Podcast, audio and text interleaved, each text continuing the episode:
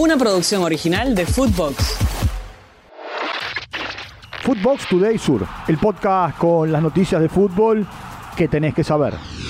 ¿Quién será el 9? El próximo sábado Boca debuta en la Copa de la Liga y Diego Martínez debe definir quién será el acompañante de Luca Langoni en el ataque. ¿Jugará Miguel Merentiel como en los partidos amistosos o Edinson Cavani volverá al equipo titular? Por su parte, Marcelo Sarachi no estará ante el Calamar por una lesión y jugaría en la banda izquierda otra vez Frank Fabra.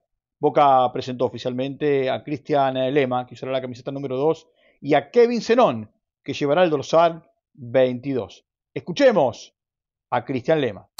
Nada, tratar de, un poco con tu pregunta, de, que mis cualidades se potencien en este club y las que tengo que corregir o, o trabajar, trabajarla al máximo para saber mis limitaciones y, y lo principal, cumplir dentro de la cancha.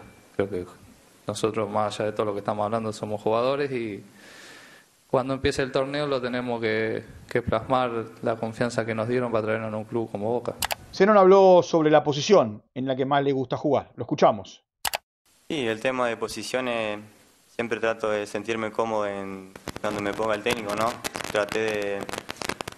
Pasé también por muchos posiciones de lateral volante, volante interno, extremo, eh, enganche, jugué por derecha también, doble cinco, pasé por, por bastante lado, así que de ese lado no, no tengo ningún problema, siempre trato de, aprender, de, corregir todos los errores que tenga para, para seguir mejorando y de mi lado siempre me gusta mucho aportar lo que sería asistir a mi compañero, que traten de, de convertir, ayudar.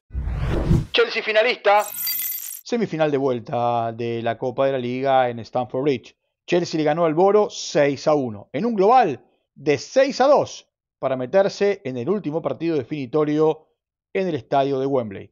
Johnny Howson en contra de su arco, Enzo Fernández, que jugó todo el partido, Axel Disasi, Cole Palmer en dos oportunidades y Nani Madueque marcaron los goles para el equipo de Pochettino. Morgan Rogers descontó para el Boro. Moisés Caicedo fue titular y lo reemplazaron en el segundo tiempo. El rival saldrá del encuentro que van a jugar Liverpool y Fulham. El equipo de Klopp está ganando la serie 1 a 0. Escuchemos a Enzo Fernández.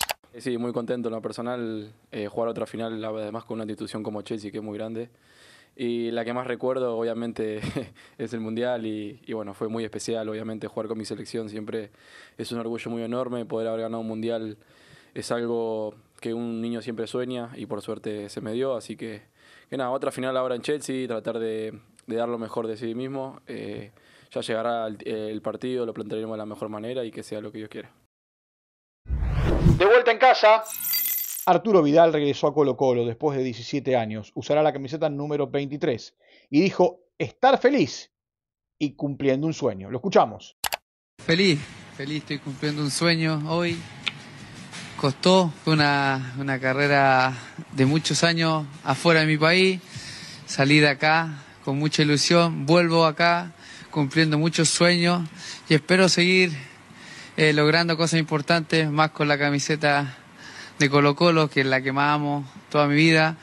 Y espero disfrutar, disfrutar al máximo, hacer muchas cosas importantes acá en Colo Colo, como todas las que hice en mi carrera afuera en el extranjero. Ganó Brasil. Fecha 2 del torneo preolímpico y por el grupo A Brasil le ganó con gol de Hendrik 1 a 0 a Bolivia. Mientras que Ecuador y Venezuela empataron 1 a 1. Kevin Kesley marcó para los venezolanos y Jaimar Medina de tiro libre para los ecuatorianos. Tuvo jornada libre el seleccionado de Colombia. En el grupo, Ecuador suma 4 puntos, Brasil 3, Venezuela 2, Bolivia 1 y Colombia no tiene puntos. En la jornada de hoy, por el grupo B, Uruguay recibe a Paraguay y Perú se enfrentará a la Argentina. Footbox Today Sur. Una producción original de Footbox.